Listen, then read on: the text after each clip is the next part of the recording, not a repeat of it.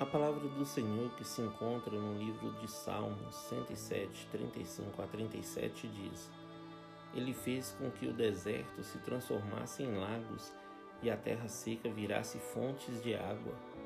Deixou que gente faminta morasse ali. Eles construíram uma cidade e moraram nela. Semearam os campos, fizeram plantações de uvas e foram boas as colheitas. Olá, meus irmãos, a paz do Senhor. O deserto é um lugar de aprendizagem. Quando estamos passando por esse período, pensamos que é o nosso fim, mas é no deserto que aprendemos a ser fortes. É lá que o Senhor nos ensina muitas coisas. Nós precisamos estar atentos aos sinais do Senhor, irmãos. Deus transformou o deserto em terra frutífera, no qual seu povo semeou, plantou e colheu em abundância.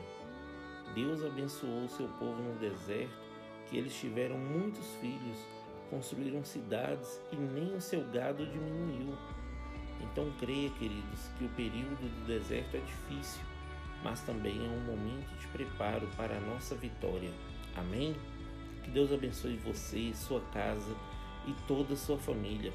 E lembre-se sempre, você é muito especial para Deus.